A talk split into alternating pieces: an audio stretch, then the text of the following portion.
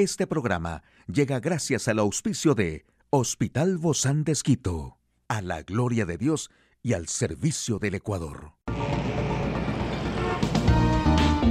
Ciudad Médica, un espacio para tu salud.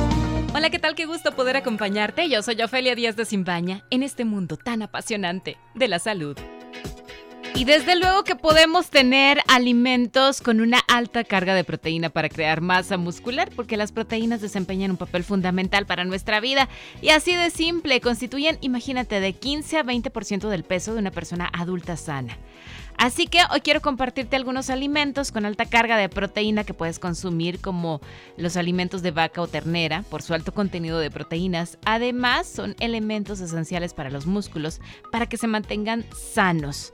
El pavo, otra carne de lo más saludable que ayudará a tu organismo a cargarse de vitaminas como la B1, B3, B5, B6, B12 y ácido fólico. Y el pollo, un excelente nutritivo bajo en grasa y rico en proteínas, contiene triptófano relacionado con el estado de ánimo y es rico en potasio, selenio, fósforo y zinc, sin olvidar que contiene vitamina B6.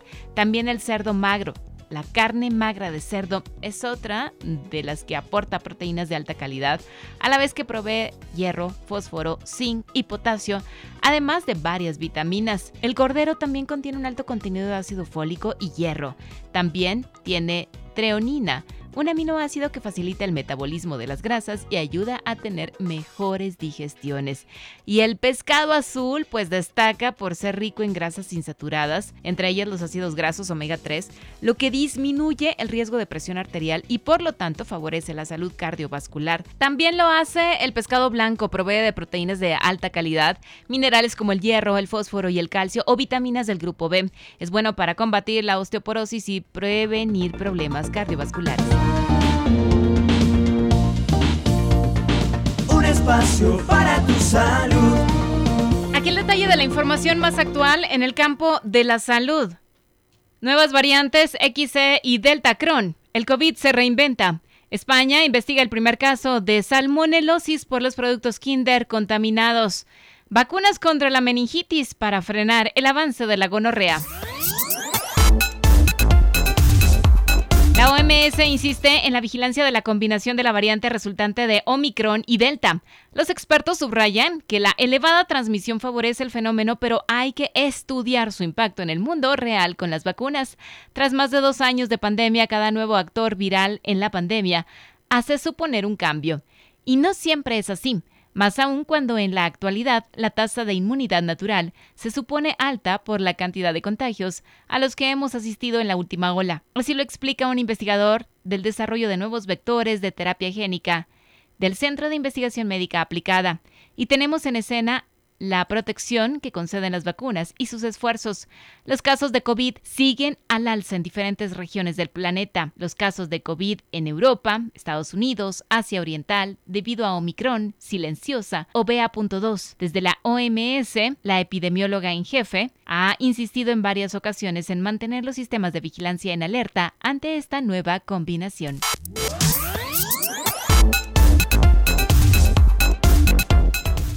Y desde que saltó la alarma por el cierre de la fábrica de Ferrero perteneciente a Kinder en Bélgica, se han detectado un total de 150 casos de salmonelosis en nueve países distintos. España investiga el primer caso, pero el afectado no ha necesitado ser hospitalizado.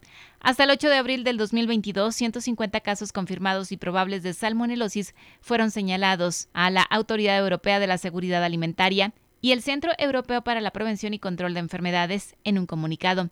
La mayoría de las infecciones se produjeron en niños menores de 10 años en nueve países europeos, España, Francia, Alemania, Bélgica, Irlanda, Luxemburgo, Noruega, Países Bajos y Suecia. La salmonela es un tipo de bacteria que puede causar síntomas como diarrea, fiebre y calambres estomacales. Es una de las infecciones de transmisión por alimentos más comunes.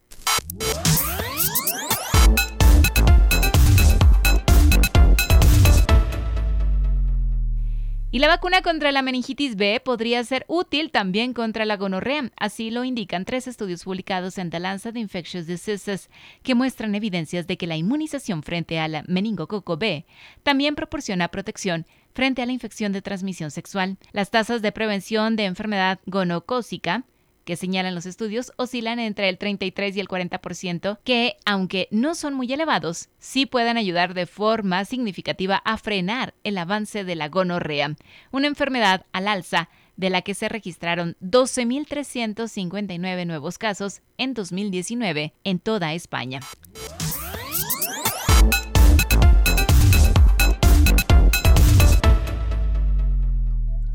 Hoy en Médico Directo hablaremos sobre la nueva variante XC de COVID-19. ¿Quiere saber usted más de este tema? Lo invito a que nos acompañe. Una charla amigable con nuestro Hoy recibimos con muchísimo agrado al doctor Franklin Espinosa Méndez. Él es magíster en microbiología del Hospital Bozán de Esquito. Muchas gracias, doctor, por acompañarnos el día de hoy. Siempre en jornadas donde lo metemos a veces en apuros, ¿verdad? Por, por la magnitud. a veces de la situación, de, de, la, del tema también, porque son temas muy actuales y a veces se tiene poca información y nosotros corremos con eso para buscar esta información. Gracias, doctor, por atendernos. Bienvenido. Así es, un gusto estar aquí. Un saludo para todos. Bueno, se sabe que muchos en, en este momento, pues actualmente ya algunos tienen la, la mayoría de personas, sobre todo aquí en nuestro país, en Ecuador, tiene la vacuna de COVID-19. Sin embargo, ya, ya estamos hasta por la cuarta dosis. Esta nueva variante del XC y del, y que son estas nuevas variantes, donde se habla que el COVID se está reinventando, pero la OMS insiste en la vigilancia de la combinación de esta variante. ¿De qué se trata, Doc, esta variante? Cuéntenos, porque ahora sí que salimos de una y entramos a otra las características del virus dan para esto. Habíamos comentado ya que el virus, por sus propiedades de hacer un virus de RNA, tenía esta facultad de recombinarse. ¿Y qué es lo que pasó? Asumamos que tenemos un individuo que estuvo infectado por dos variantes diferentes. Entonces, dentro de su cuerpo, estas dos variantes se combinaron y crea una nueva. Eso es lo que pasó con esta nueva variante XD, que tiene como origen la variante original de, Omicron, que es la BA1, y que se recombinó con esta que es bastante transmisible, que es la, BA, la BA2. Entonces, ¿qué es lo que se espera realmente al ser una recombinante de estas dos variantes que tenga particularidades o características de estas dos anteriores? Entonces, de aquí uno se pone a pensar en varias cosas. Si tiene las características previas diciendo BA2 bastante transmisible, se espera o más bien se ha visto que tiene una mejora en la transmisibilidad. Aclaremos en español, es más transmisible. Más transmisible. Pero un 10% más transmisible. 10% más transmisible, es decir, me contagio más rápido. Sí, hay una, una mayor facilidad de contagio. ¿Y, las consecuencias cuáles son, a pesar de las vacunas? Bueno, con respecto a las consecuencias, también tomando en consideración estos dos, eh, estas dos variantes de origen, se piensa que va a tener una respuesta adecuada a las vacunas. No, no hay una expectativa negativa con respecto a esto. Más bien, al tener una buena efectividad de las vacunas frente a las dos variantes previas, se espera que también sea buena la efectividad de las vacunas eh, frente a esta nueva variante. Adicionalmente, tomando en consideración las previas, tampoco se espera que exista una intensidad mayor en la, sintomatología o que la enfermedad sea mucho más grave. Entonces, realmente en ese sentido la expectativa es positiva. Sin embargo, estamos todavía observando cómo se comporta la variante. Aún no se sabe todo, ¿no? porque no, no se, mantiene, se, mantiene así. Se mantiene en observación con respecto a las, a las variantes previas. Pero no, no nos llevaría a la hospitalización, Doc. En este caso parece que no, realmente parece que los síntomas van a ser, van a ser leves, no va a haber enfermedad grave. ¿Y abarca qué parte? Porque estábamos hablando, al inicio se iba a los pulmones, después se quedaba en, ¿qué sería? La zona de la garganta, ¿no? Para poderlo entender mejor. ¿Esta a dónde ataca? ¿A dónde va? Bueno, realmente hay que considerar también una cosa, la gravedad de la enfermedad va a depender mucho de la susceptibilidad del paciente. Por ejemplo, si usted está vacunado, es un factor positivo porque esto le va a ayudar de alguna manera a contener la infección. Si usted es una persona saludable que no tiene comorbilidades, entonces también es algo positivo y puede estar tranquilo, obviamente utilizando las medidas de, de bioseguridad que habíamos comentado. Pero por otro lado, si la persona no se ha vacunado, no tiene el esquema completo y aparte de eso tiene comorbilidades como enfermedades crónicas metabólicas, sí son factores determinantes que, siendo el caso con cualquier variante, podría generar enfermedad grave, entonces eso hay que considerar. Estamos hablando... Aquí hablamos más bien... Sí Aquí hablamos más bien de que la persona sea o no susceptible a la infección. Y eso quiere decir no sea vacunado o que tenga enfermedades tipo comorbilidades. Estamos hablando de diabetes, depresión alta. Hipertensión, obesidad, etc. Ahora, ¿cuáles son los síntomas, Doc, que afectan a estas personas que tienen esta nueva variante de la XE? Bueno, se ha visto que presentan en la mayoría de casos fiebre, eh, malestar general, mucosidad, ¿no es cierto? Una presencia de moquitos, y generalmente dolor de garganta. Entonces son los síntomas eh, característicos. Parecidos al anterior y parecidos a la gripe. Sí, sí, básicamente. ¿Duran igual unos una semana, tres días? ¿Cómo es esto y cuál es la diferencia de la gripe entonces? Porque ahí sí nos vamos a confundir de nuevo. Bueno, en este caso eh, es muy complicado diferenciar solamente por la sintomatología. Realmente por eso se implementó la vigilancia genómica y epidemiológica con respecto a esto y nosotros nos damos cuenta de las variantes cuando se hacen este tipo de análisis. Por esta razón, siempre las medidas de prevención van a ser al máximo, no podemos diferenciar de esa manera, es muy complicado. Es decir, si uno... también presenta síntomas diferentes, entonces debemos actuar como si fuera la variante más peligrosa todo el tiempo. Entonces, utilizar mascarilla y mantenernos distanciados.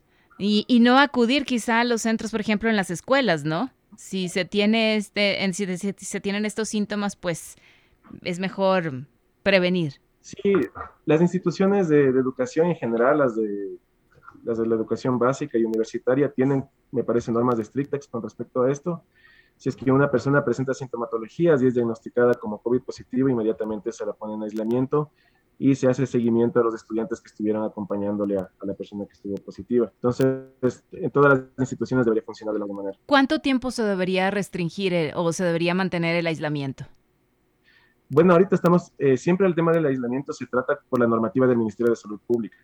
Entonces, tanto en la, zona laboral como en la educación, se maneja la del alineamiento del Ministerio de Salud Pública. Actualmente, eh, si no estoy mal, están dando 13 días de reposo y aislamiento por tema de infección por COVID. Esta variante, Doc, o esta recombinación de, del ¿qué será? ¿Una nueva variante, subvariante? No sé. Sí, una nueva sublinaje.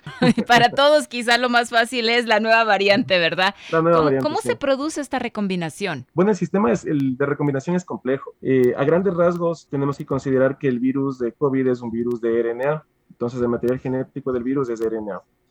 Y este a diferencia de otros virus, tiene un paso adicional que se llama retrotranscripción. Entonces, el RNA tiene que transformarse en ADN para entrar al genoma de la, de la célula en donde se va a replicar, que sería las células de nuestro cuerpo. El virus, para, el virus tiene, debe utilizar una célula de, de un ser humano, en este caso, para reproducirse. Entonces, tiene que infectar una célula y ahí se reproduce. ¿Qué ocurrió en este caso? Que probablemente un individuo se contagió de dos cepas, de dos variantes, y estas dos variantes empezaron a replicar dentro de la célula del individuo. Entonces, si bien es cierto, estas cepas son diferentes, en algún punto se unieron y formaron una nueva variante con las mm. características previas de estas dos. Entonces, de aquí nace esta nueva variante porque se eh, tomaron partes de su ADN y formaron una nueva variante. Por eso le comentaba que esta nueva variante esperamos que tenga características de las dos anteriores de la cual surgió. Y por eso usted me decía, más transmisión de casos, más probabilidad de recombinación, obviamente. Si dejamos que esto se siga transmitiendo, va a haber de nuevo otra y así. ¿Parará en algún momento? Quizá esa es una pregunta que va a quedar en el aire. No sé, ¿todavía hay respuesta para eso, Doc? ¿Ya hay? Bueno, realmente las de la capacidad de, transmisión, de transmisión de un patógeno están dadas o están condicionadas por las políticas de salud pública, básicamente. Hay indicadores epidemiológicos que nos ayudan a ver cuánto se transmite un patógeno y también podemos ver a, través de estos indicadores cuando se implementa una medida de salud pública, cómo disminuye la transmisibilidad. Fue lo que ocurrió con la mascarilla. Al, al comienzo se transmitía bastante, utilizamos mascarilla, disminuyó la transmisibilidad, nos vacunamos, disminuyeron las personas susceptibles y ya no se contagiaban tanto. Entonces, realmente, ¿cuáles son las medidas efectivas para disminuir la transmisión de los patógenos? Utilizar la mascarilla, el distanciamiento y la vacunación, que son cosas que ya se han venido tratando. Entonces, esas son las medidas fundamentales, porque si bloqueamos la forma de contagiarnos, que es a través de vía respiratoria, entonces el virus ya no se puede replicar, ya no, se, ya no puede contagiar más personas. Definitivamente hay que seguirnos cuidando. Muchísimas gracias, doctor Franklin Espinosa Méndez, médico microbiólogo del Hospital Bozán de Esquito. A usted, amigo y amiga, a seguirnos cuidando. Hasta la próxima. Puedes escuchar de nuevo este programa en radio hcjb.org. Este programa llegó a usted gracias al gentil auspicio de Hospital Bozán de Esquito, a la gloria de Dios y al servicio del Ecuador.